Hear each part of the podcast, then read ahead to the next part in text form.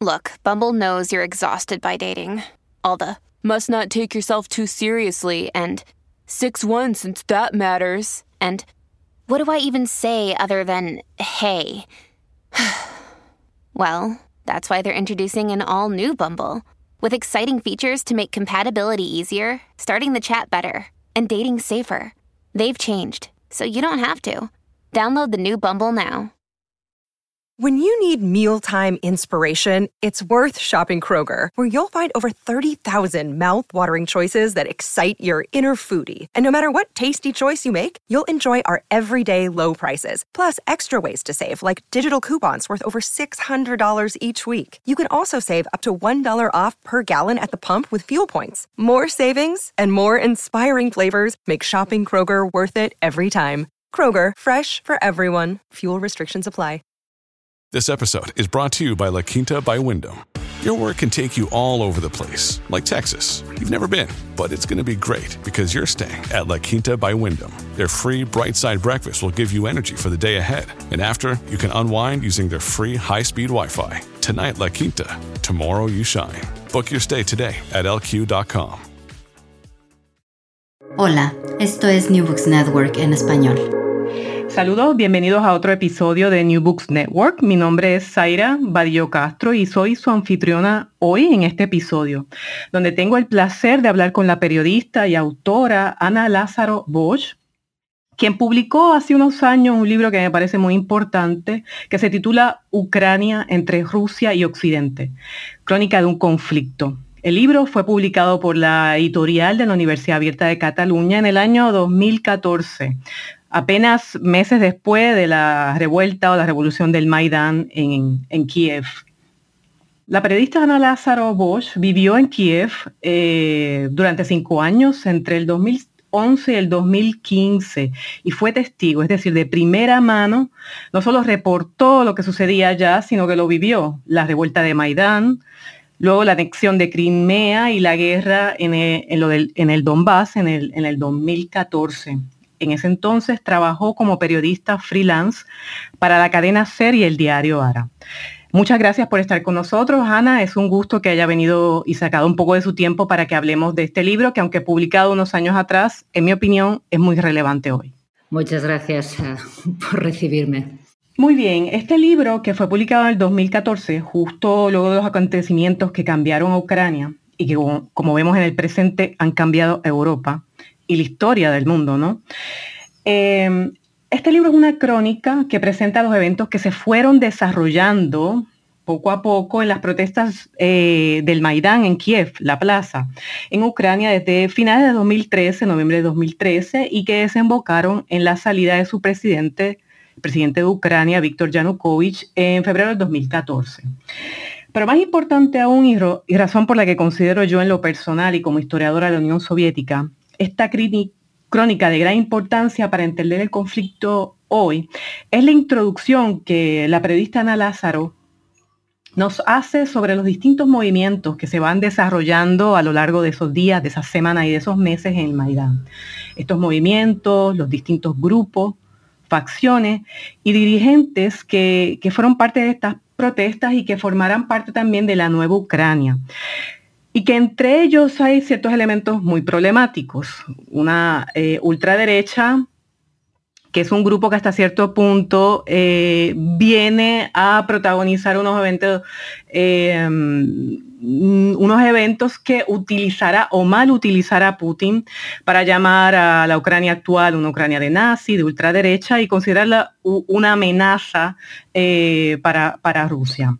De igual forma, a través de su libro, también la periodista nos habla de las posturas de Putin en torno a Ucrania. Y algo que me parece muy interesante en revisar su libro, escrito en el 2014 durante estos eventos, es que desde entonces ya Putin empieza a desarrollar un discurso en lo cual eh, hasta cierto punto no, va, no valida la existencia de Ucrania y un poco empieza a desarrollar una, una visión, eh, una vuelta, un imperialismo eh, ruso en lo cual no considera que Ucrania tenga una identidad como país que tenga un derecho a su existencia eh, cultural e histórica. Y son puntos que, releyéndolo básicamente cinco años después de publicado este libro, son más que importantes para entender cómo todo este conflicto fue en escalada y por qué, a pesar de que muchos pensamos, me incluyo, de que el conflicto de Ucrania era un conflicto que tal vez iba a desembocar de la misma forma que desembocó Transnistria, Abjasia o Osetia del Sur,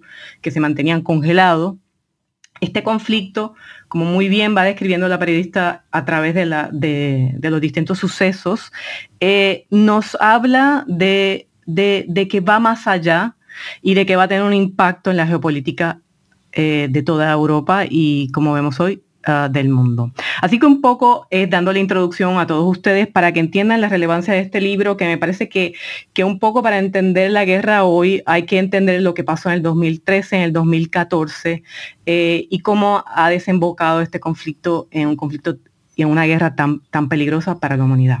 Pero antes de entrar de lleno a todos estos puntos, quisiera preguntarle, eh, ¿cómo llegó Ucrania? ¿Cómo llegó Ucrania primero y luego ¿por qué decide escribir este, esta crónica? Eh, yo curiosamente llegué, llegué, a Ucrania por, por razones eh, personales y, familiares. Y, cuando fui allí, eh, podría decirse que no ocurría prácticamente nada, en el sentido de que ah, nadie hablaba de Ucrania en ese momento, la revolución naranja ya había quedado atrás, parecía que todo estaba muy estable.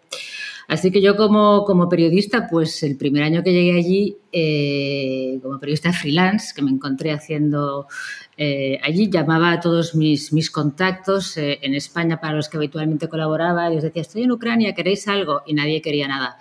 Y bueno, pues yo buscaba historias porque siempre había historias interesantes que contar, pues a lo mejor sobre la maternidad subrogada, sobre otro tipo de cuestiones que no tenían nada que ver con todo esto, ¿no? Hasta que, por decirlo de alguna manera, eh, la revolución eh, de Maidán estalló debajo de mis pies. Eh, yo estaba allí y pues empecé a oír hablar de... Bueno, estaba siguiendo, esto es verdad, esto es cierto. En ese momento se estaba hablando mucho, se empezó a hablar mucho del acuerdo de asociación con la Unión Europea. Había ese acuerdo de asociación que se había estado negociando durante, durante muchos años y se acercaba el momento de la firma, pero parecía prácticamente que era un trámite. Eh, se daba por sentado que Ucrania estaba muy interesada en ese acuerdo y la parte que parecía que tenía más dudas sobre si era conveniente o no era conveniente firmarlo era la, Unión Europea, que era la que decía, bueno, no sabemos si este país ha dado todos los pasos que debía dar en materia de lucha contra la corrupción, no sabemos si económicamente está la economía de, de mercado lo suficientemente desarrollada como para tener este acuerdo con ellos, o sea que parecía que la parte reticente era la Unión Europea. Y la gran sorpresa fue cuando Ucrania, de la noche a la mañana prácticamente, dice, no, hemos decidido que no lo firmamos. Esto fue eh, el presidente eh, Víctor Yanukovych quien, quien, lo anunció. Y ahí fue el gran, el gran terremoto, primero las relaciones entre, entre la Unión Europea y Ucrania, y entonces esa misma noche un grupo de estudiantes, pero era un pequeño grupo de estudiantes universitarios, decidió que iba a acampar en la que después se convertiría en la famosa plaza, Maidán, decidió que acampaba allí para, para protestar.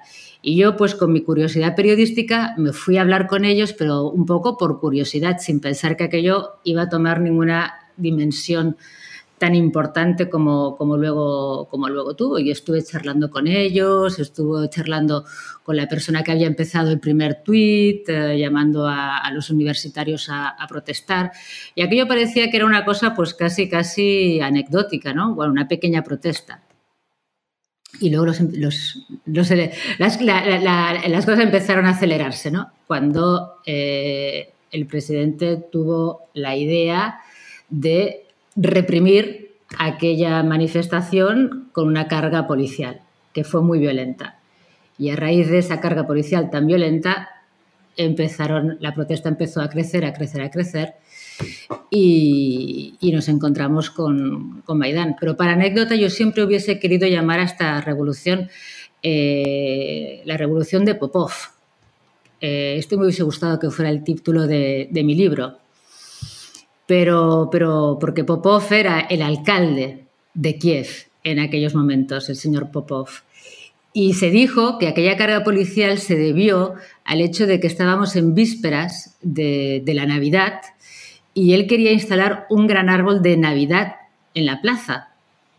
Pero como los estudiantes se habían instalado justo en el sitio en el que él quería poner su árbol de Navidad, pues eh, decidió que, había que echarlos, porque él quería poner su árbol. Así que bueno, esto es un poco la parte, la parte anecdótica de cómo empezó la, revuelta, pero, pero tiene mucho de, de verdad.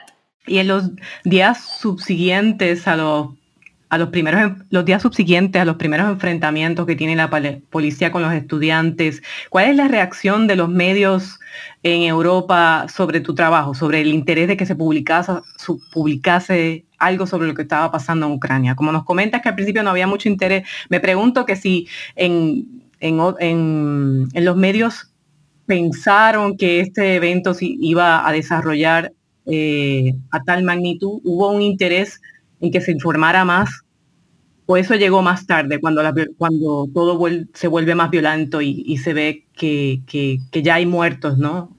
Mm, bueno, el interés empezó mucho antes de que hubiera muertos, porque los muertos tardaron, tardaron, tardaron tiempo en llegar. Hubo toda una primera fase que, que yo en mi libro creo en uno de los capítulos precisamente llamo el Maidán Pacífico. Luego hubo una segunda parte que fue el Maidán Violento. Entonces, eh, sí, sí, por supuesto ya empezó a haber interés enseguida, porque, porque después de esta carga policial lo que ocurrió fue que hubo una, una gran, gran, gran, gran manifestación uh, proeuropea y ahí eh, acudió mucha gente. y claro, de repente el mundo se dio cuenta de que, de que, de que era verdad que Ucrania quería, quería ser miembro de, de la Unión Europea y se empezó a preguntar por qué, porque además en, Europa se estaba empezando a vivir un poco un, cierto euroescepticismo, ¿no?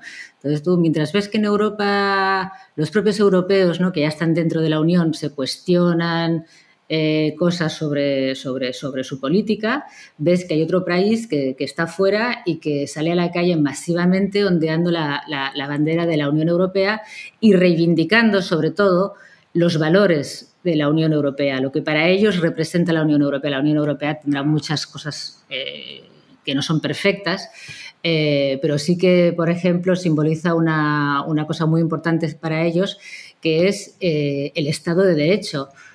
Es sobre todo la idea de que si tú vas a un tribunal, vas a tener un juez que va a ser objetivo ¿no? y que va a intentar defender eh, los intereses de, los ciudadanos.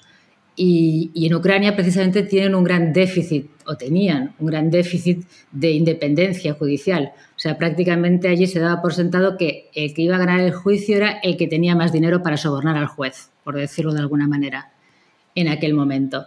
Entonces, eh, Ucrania era un país en el que había una clase media que estaba eh, surgiendo, que estaba, que estaba eh, ganando en, peso y en importancia, que empezaba a desarrollar sus propios negocios, pequeñas empresas, medianas empresas, y era esta gente la que, la que más reivindicaba esta posibilidad de, que se haga justicia y de que no llegara el hijo de, uno, de un oligarca o el sobrino de un dignatario político y dijera, mira, como tu empresa me gusta mucho, me la quedo porque era eso lo que estaba, lo que estaba, lo que estaba ocurriendo. Se hablaba mucho de la familia, ¿no? Entre, entre comillas, y esta familia era el entorno en sentido amplio del presidente que había en aquel momento.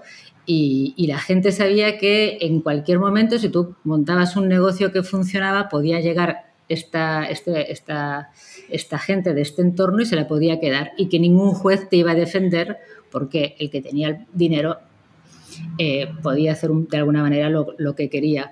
O sea que fue, fue una, yo diría que el principio de la lucha fue mucho por, por, exigir esta, esta, este respeto del Estado de Derecho, este respeto de, la justicia y también, por supuesto, también había una aspiración al bienestar económico eh, que, se, que, se, que, se, veía, ¿no? Desde Ucrania se miraba hacia Europa y pues se veía, un, se veía países, sobre todo a países vecinos como Polonia, que desde el momento que habían entrado en la Unión Europea su economía había empezado a, crecer y su bienestar social había mejorado mucho. Entonces ellos miraban al vecino polaco con el que tienen frontera y, veían una evolución también hacia la que querían aspirar.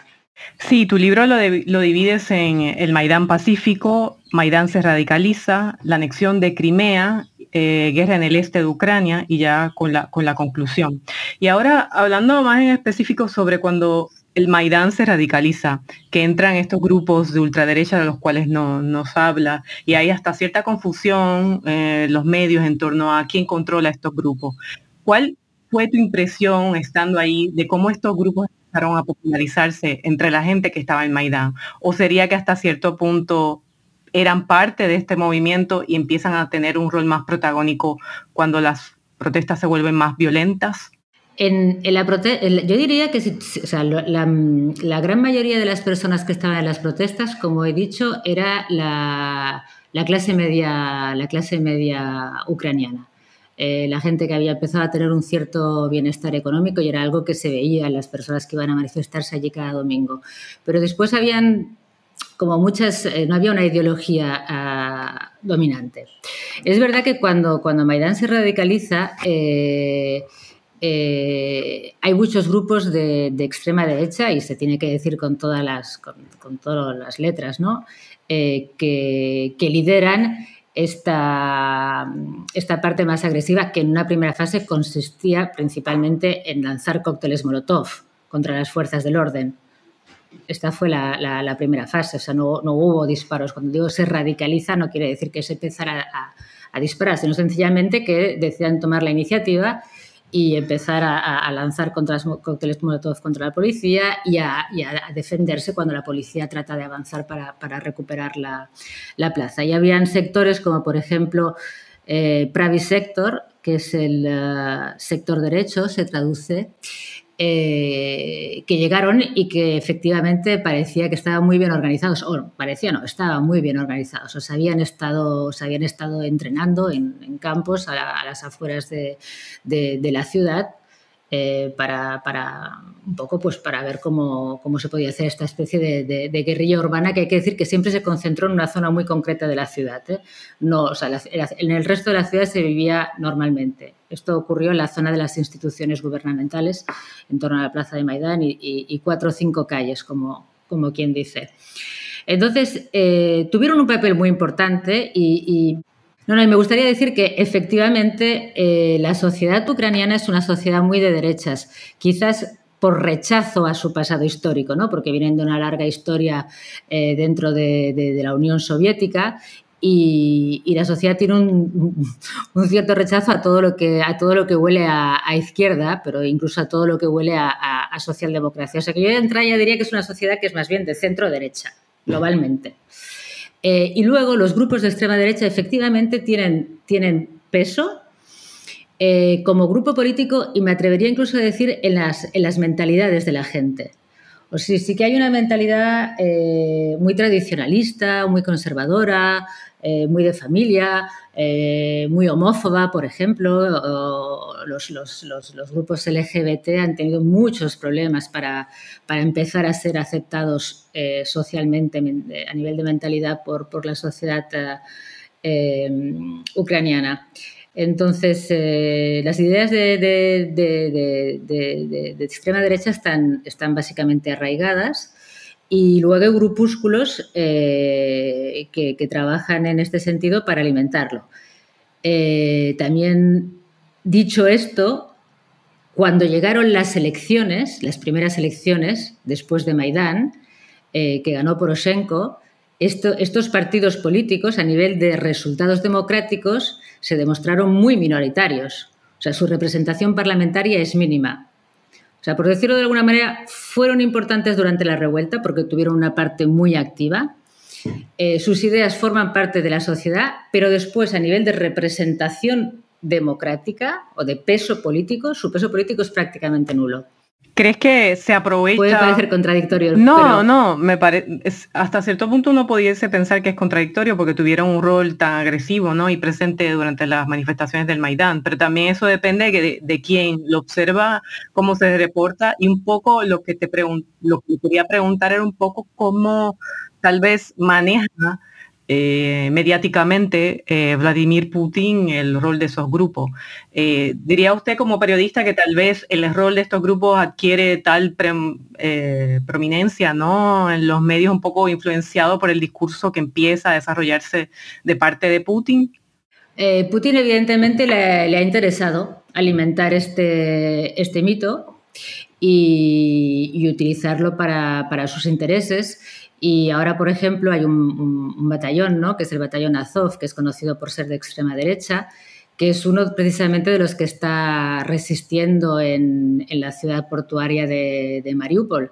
Y, para Putin yo creo que es una obsesión total, no solamente capturar esta ciudad porque estratégicamente es importante, ¿no? porque, porque es importante para la industria siderúrgica, porque es importante porque es un puerto muy grande, pero es que él también necesita simbólicamente poder decir que ha derrotado al batallón Azov, que es el símbolo de la, de la, extrema derecha a nivel de, los batallones que existen. Eh, así que simbólicamente para él es importante. Eh, luego no creo que, en esta guerra este, este batallón sea, sea, importante. Otro término que le gusta mucho utilizar a, Putin es el de los eh, Banderovsky, ¿no? que viene de, un líder histórico que se llamaba Banderas, que estaba en la ciudad del oeste de, de Lviv, de la que ahora se habla mucho, que durante la Segunda Guerra Mundial eh, efectivamente se alió con... Eh, momentáneamente con, Hitler eh, para porque de alguna manera era una manera de luchar contra el comunismo y de garantizarse una independencia. Así que bueno, son símbolos que, efectivamente eh, el presidente ruso Vladimir Putin eh, está, está utilizando. Pero, como decía antes, eh, a nivel de peso político, estos grupos de extrema derecha mm, no lo tienen. Un poco volviendo a, la Segunda Guerra Mundial, ¿no? Y a los a, este líder, este pan bandera, ¿verdad? Que, en ese entonces se asocia un poco como que el enemigo, el enemigo de mi enemigo es mi amigo, ¿no? el caso que sucede con muchas poblaciones que son deportadas durante la Segunda Guerra Mundial, el caso de los tártaros de Crimea, por ejemplo, que aparentemente porque habían tenido algún tipo de colaboración eh, con el ejército nazi son expulsados de su tierra y luego regresan apenas creo que, en los 80. No, yo creo que en Europa del Este todavía sigue, no solamente Ucrania, ¿no? sino sigue habiendo, sigue habiendo todavía, eh, no habiendo, sino no ha habido una discusión abierta sobre el rol ¿verdad? Eh, que, que, tuvieron algunos colaboradores, ¿verdad? Tal vez con, tal vez con las fuerzas eh, nazis y un poco se ha querido eh, endiosar ciertos líderes como Esteban Bandera, ¿no? Eh, pensando de que se asoció con, los militares nazis simplemente para, para defender el, territorio ucraniano y se ha sacado de, contexto, ¿verdad? ¿verdad? Su rol. un poco quería hablar de Crimea, un poco la pregunta es sobre Crimea, ¿no? ¿Verdad? Eh, los tratados de Crimea también fue una población que durante la Segunda Guerra Mundial había tal vez algunos elementos que colaboraron con el ejército nazi simplemente porque, como dije, el enemigo de mi enemigo es mi mejor amigo, ¿no? Em, y, mi pregunta es en torno a la diversidad, ¿verdad?, étnica que existe en Ucrania, la experiencia que, cada, que los ucranianos o los rusos ucranianos tuvieron con el pasado el pasado soviético. Y quería saber si durante esas manifestaciones del Maidán, además de ucranianos, cuáles eran los otros grupos que estuvieron envueltos eh, en las protestas y cuál era su sentir en relación a Moscú, en relación a Rusia. Sencillamente porque usted habla de los tártaros de Crimea y como algunos de ellos eh, estuvieron, eh, estuvieron de, votar en el referéndum para, referéndum para la anexión. En, en, la plaza de Maidán lo que, lo que se vio sobre todo fue una división, yo diría, geográfica, ¿no? Eh, sobre todo participó mucha gente del oeste del país.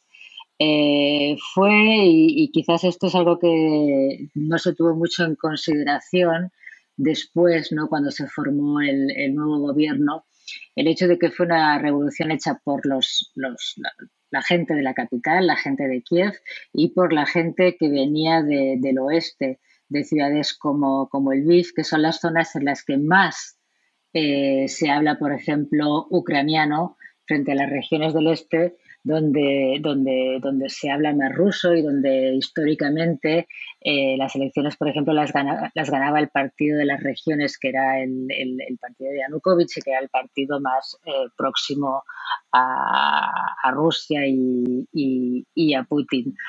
Em, los tátaros de Crimea, la verdad es que se empezó a hablar mucho de ellos eh, precisamente cuando, cuando, cuando empezó eh, el proceso de, anexión de Crimea, que en aquel momento todavía no se sabía que iba a ser una, una anexión.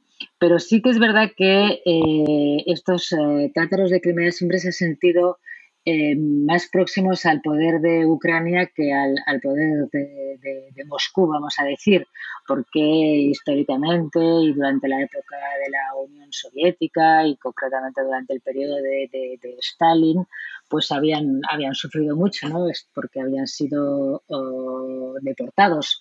Y, y fue solo cuando Ucrania se, independizó que se atrevieron a volver a la que era su, tierra histórica, que era la, península de, Crimea.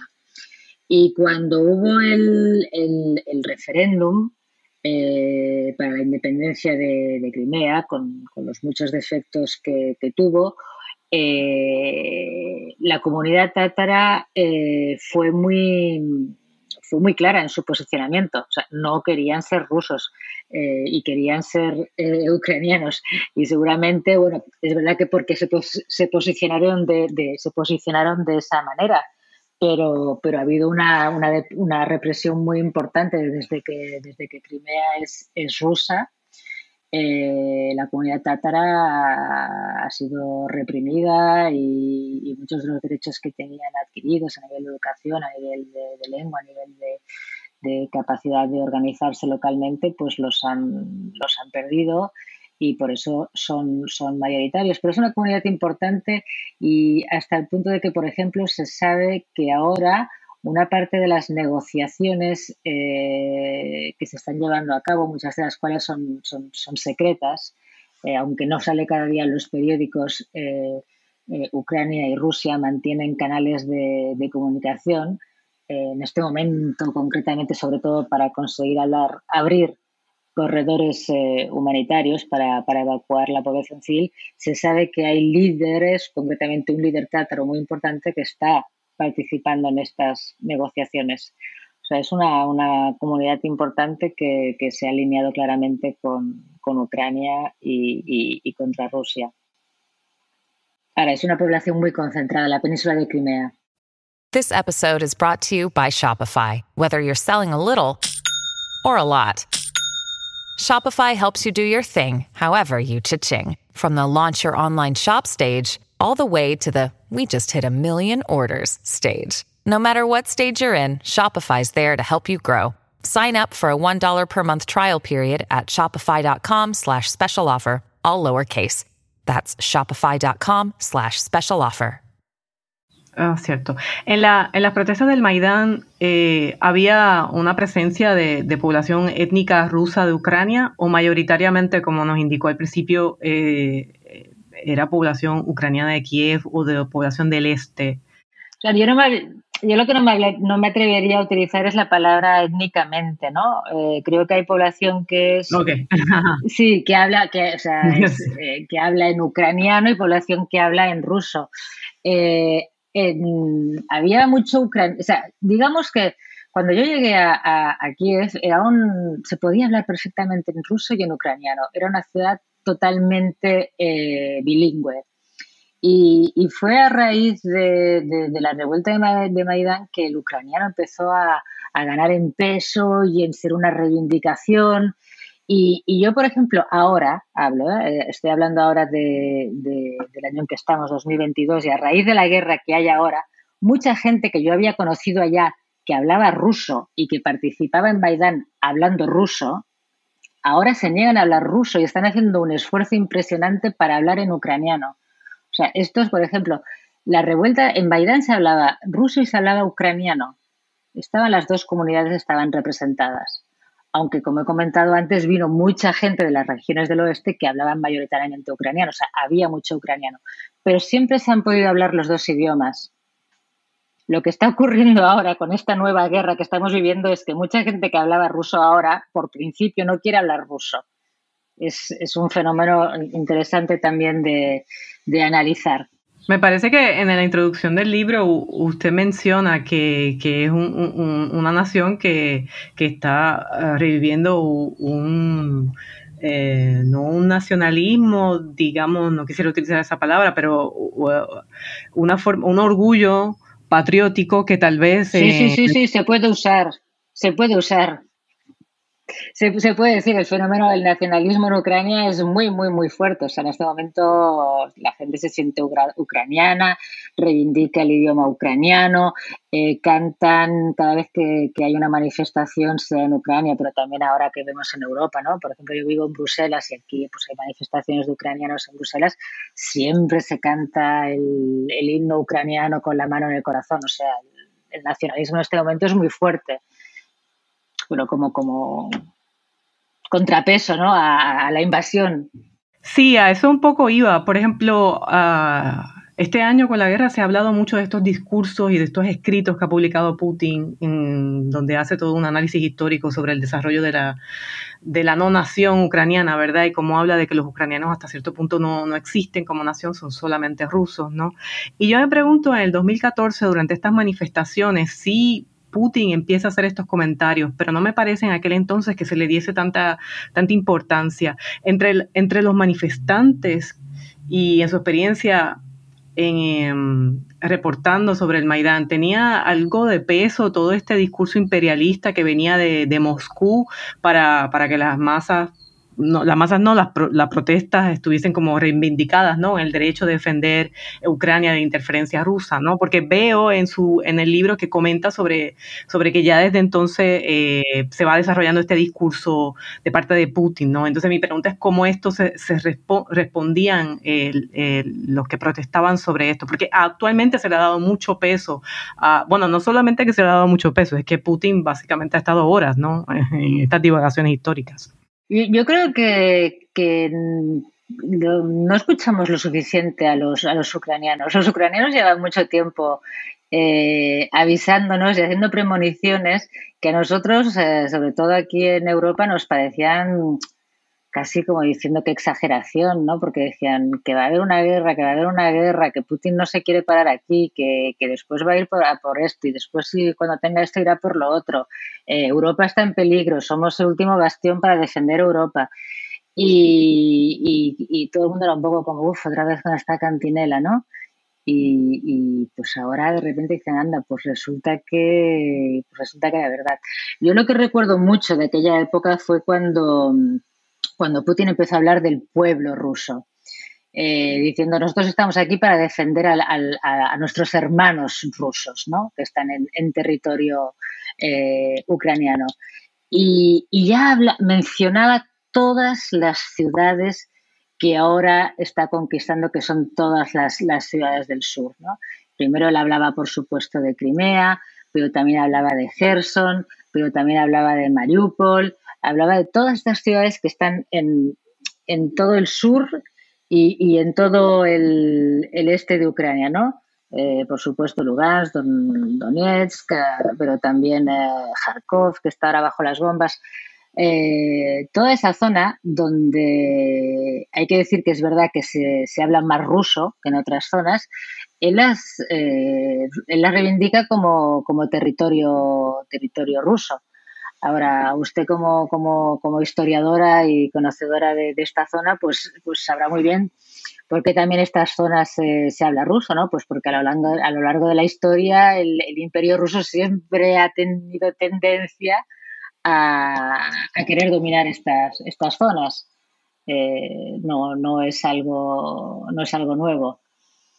Eh, es verdad que Ucrania es un territorio de frontera, eh, es, su, karma, ¿no? como, se podría decir de alguna manera, está entre, Rusia y está entre, Europa y al estar en medio, pues sus fronteras siempre han ido eh, moviéndose un poco, ¿no? a veces un poco más al este, a veces un, un, poco más al oeste.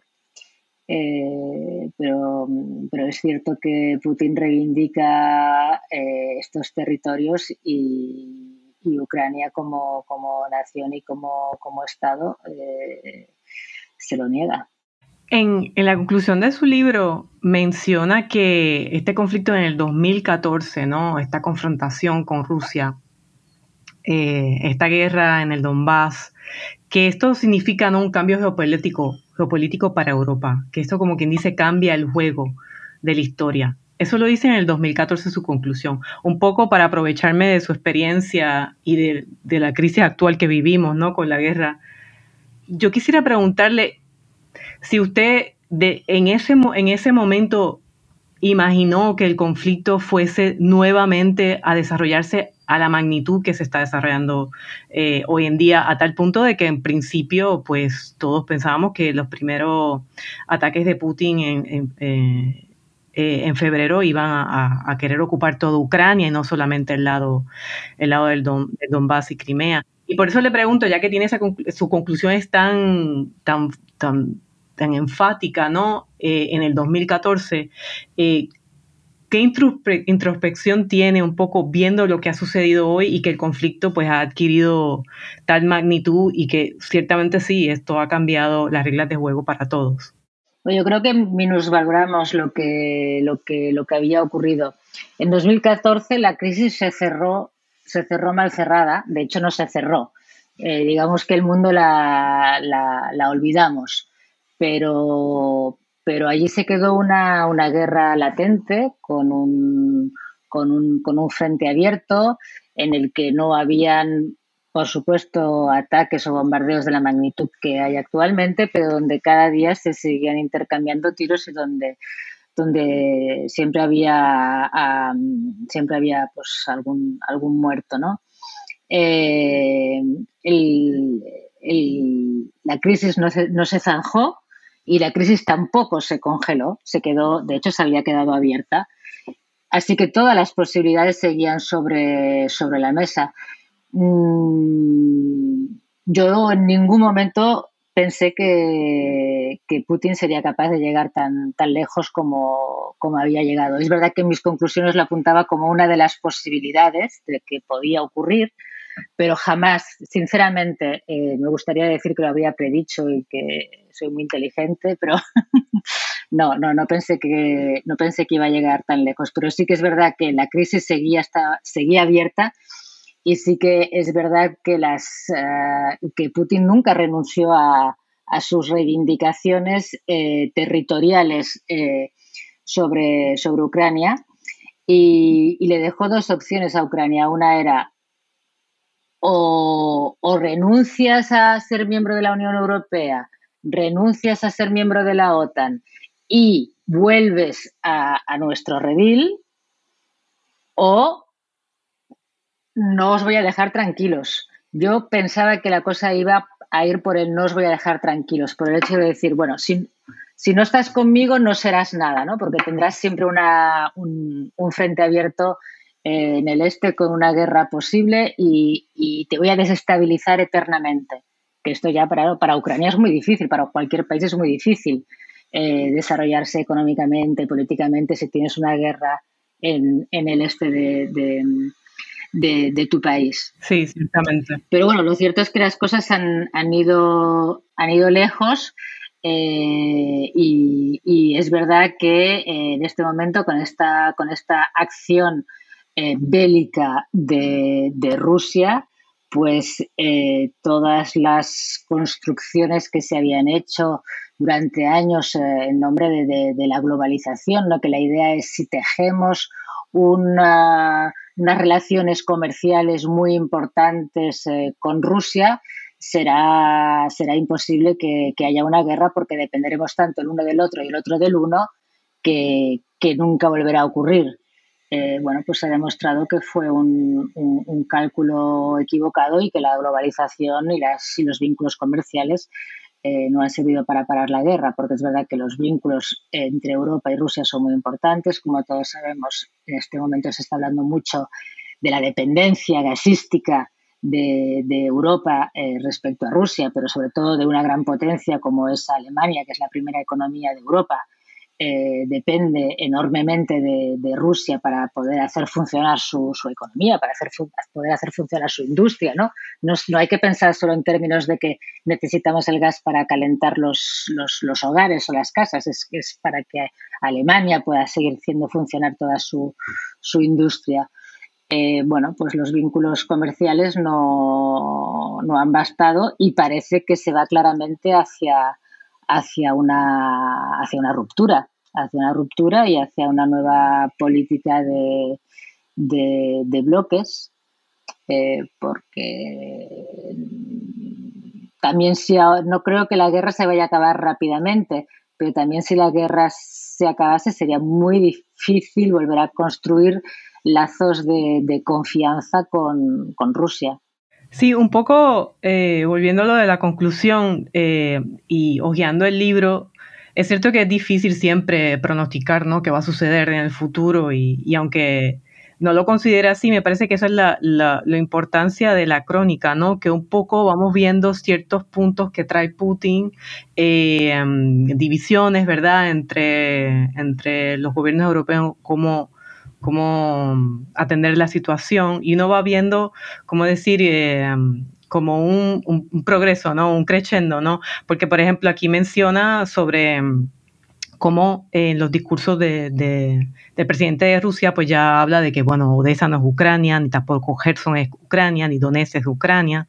Tan temprano como el 2013 también habla sobre la importancia de Rusia, ¿verdad?, como un modelo moral y empieza un poco a desarrollar este discurso sobre, sobre volver a ese, ese imperio, ese imperio zarista. Y luego me, me, también me llama mucho la atención en la página, creo que es la página 60, ¿verdad?, donde habla de cómo eh, Putin no teme enfrentarse a Washington y ya luego habla también de cómo eh, Vladimir Putin en ese entonces habla de, creo que el análisis viene de su parte, de que no tiene miedo en, llevar las tropas a la frontera como una forma de, dar a entender de que, de que tienen que ser respetados y reconocidos en el, en el mundo internacional. Y yo creo que viendo la crónica de esa forma, pues uno puede llegar a la conclusión de que no es Osetia del Sur, que no es Abjasia, que no es Transnistria, que, hay que se ha ido desarrollando, ¿verdad? Eh, eh, la situación en Ucrania del 2013-2014, viendo lo que dice Putin y lo que hace, ¿verdad? Y, viendo lo que ha pasado ahora, es como que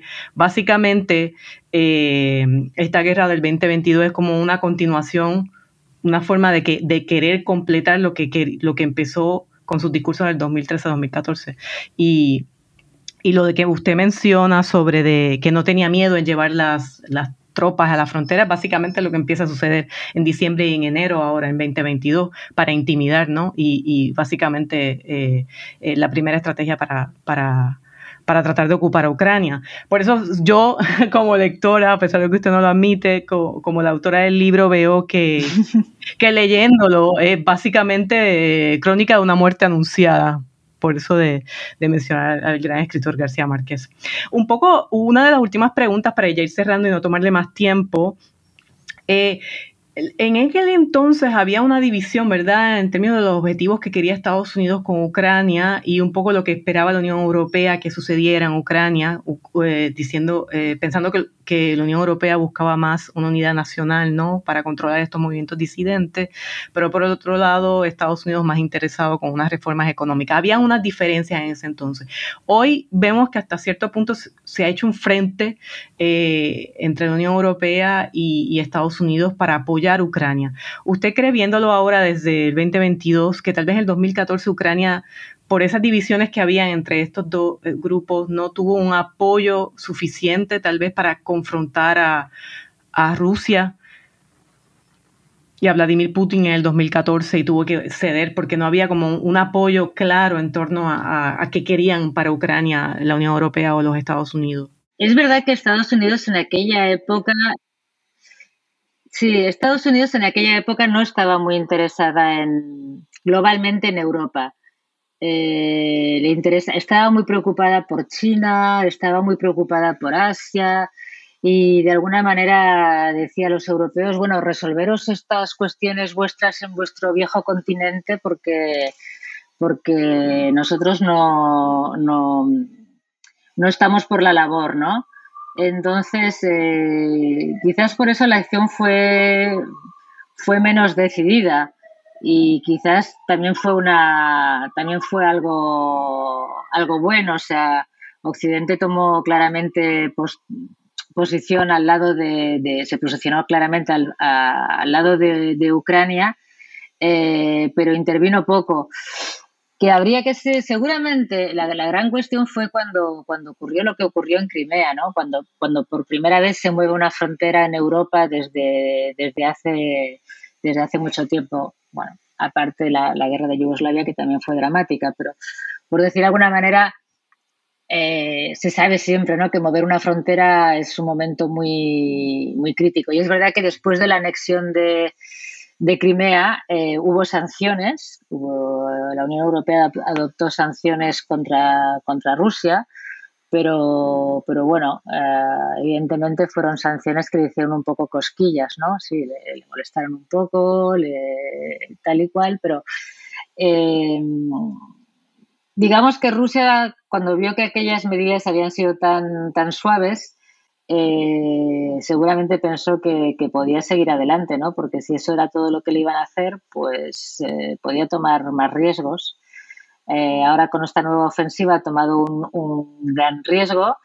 las consecuencias han sido más graves, le están empezando a, a, hacer daño, pero mm, vamos a ver si la Unión Europea es capaz de ir más lejos y si es capaz de, adoptar las famosas sanciones eh, contra el petróleo ruso y cerrar el grifo o, no. Porque evidentemente esa también es un arma de, doble filo.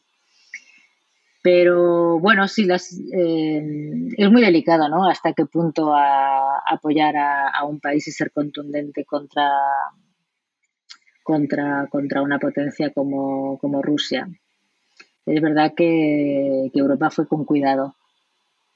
La, la, posición era clara, su posicionamiento era claro, pero las medidas eh, no fueron muy contundentes y eso quizás le ha dado alas a Putin para seguir intentándolo pero no seré yo quien diga cuáles son las, medidas que tiene que adoptar un, gobierno, porque muchas armas son de, doble filo. Sí, entiendo.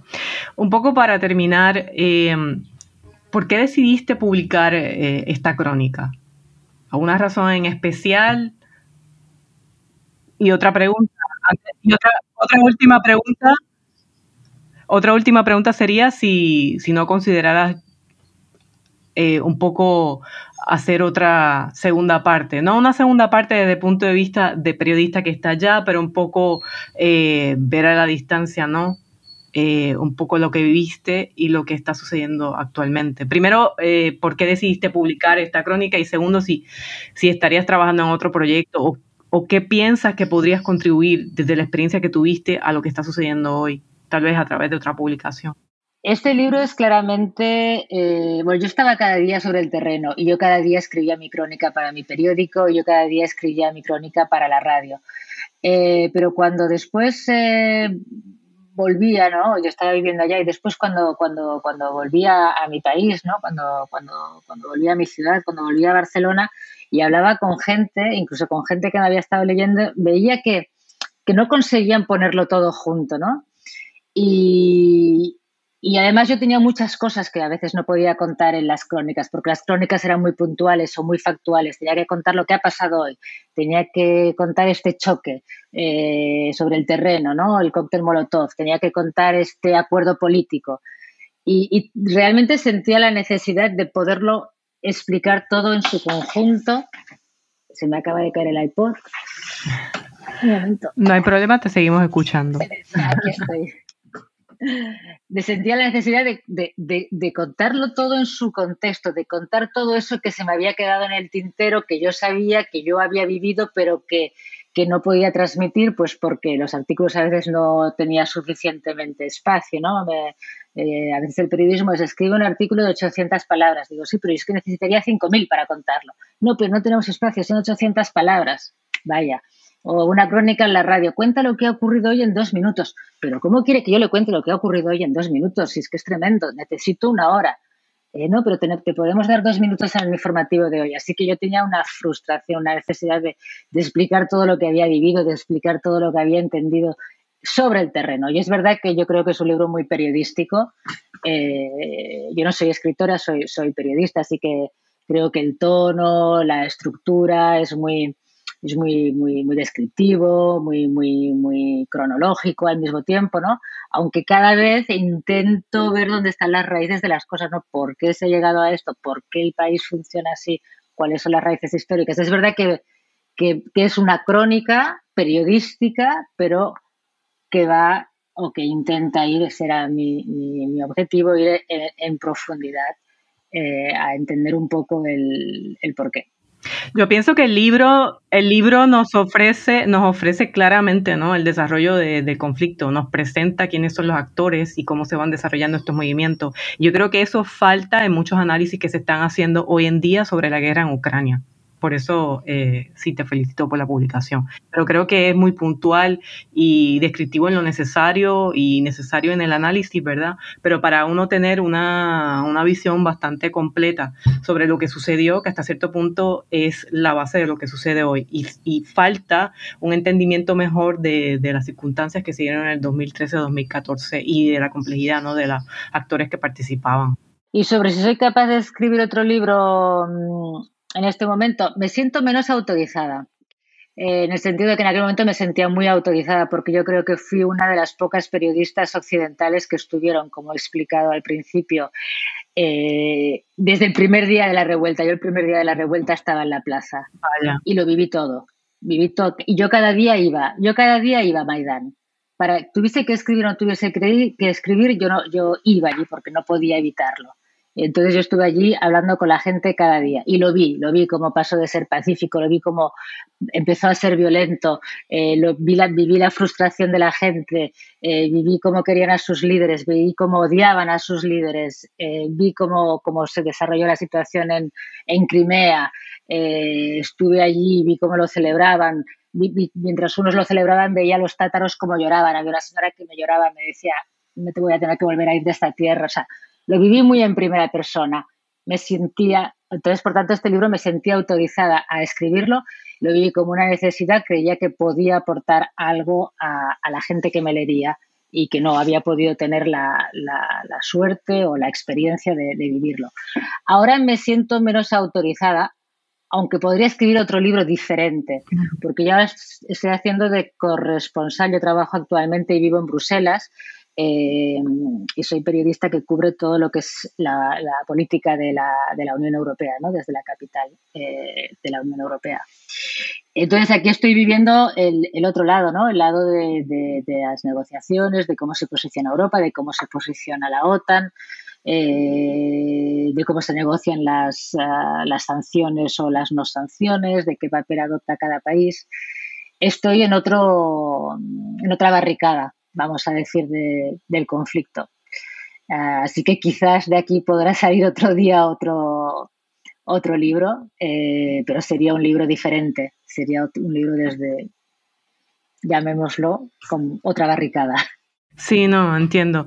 Lo, lo comento solo por, por eso, por la, haber tenido la experiencia tan cercana con, con la revuelta y todo lo que está sucediendo hoy, pues eh, me parece que tendría otra manera de analizar aunque no estés ahora en Kiev, eh, tendrías tal vez otra, otra perspectiva de lo que está ocurriendo ahora.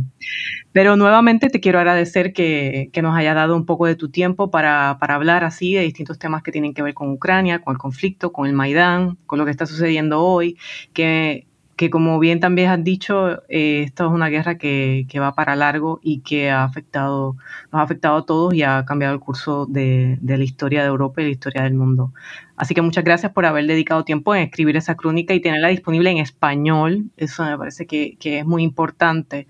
Y, dar a conocer tu libro Y aunque se publicó en el 2014, como bien expliqué, es una, base sólida ¿no? de lo que sucede. Y, no hay tantas publicaciones en español que puedan darnos una, una presentación completa de, de lo que ocurrió. Así que muchas gracias. Eh, gracias nuevamente a todos los que nos han escuchado hoy. Eh, este es un podcast de New Books Network en español y hemos estado hablando con la periodista Ana Lázaro Bosch, es periodista y fue autora del libro Ucrania entre Rusia y Occidente, crónica de un conflicto y que fue publicado por la editorial de la Universidad Abierta de Cataluña. Para conseguir el libro, ¿dónde lo pueden conseguir, Ana? ¿Nos puedes decir? Bueno, yo sé que se puede comprar a, través de, Internet eh, sin problemas, está todavía disponible en línea. Ah. Luego a nivel de, librerías en este momento no sé cómo es la distribución porque efectivamente eh, fue un libro que se, publicó en, 2014. Sé que como ahora vuelve a haber interés por el libro, pues eh, vuelve a estar en, en librerías, pero Internet Sí, estoy viendo que está en formato, veo que está aquí en formato, formato digital, así que creo que puede ser, va a ser más fácil de, Sí, sí, está en formato digital y luego se puede comprar el libro para, que lo envíen. Sí, ya veo. Bueno, pues muchas gracias. Gracias, gracias a usted y por la atención que, le ha prestado a, mi libro y por darme la ocasión de, comentar con su audiencia eh, esta experiencia tuve la suerte de vivir. Sí, la verdad que fue tremenda eh, experiencia y gracias por, compartirlo con todos nosotros. Eh, yo hoy he aprendido un poco más del conflicto y, de cómo, no, digo, de, de todo su componente. Nuevamente, muchas gracias a todos por escucharnos y pueden acceder a nuestra plataforma de New Books Network a través de newbooksnetwork.es.com y Espero que les guste. Hasta la próxima. Gracias por escuchar New Books Network en español.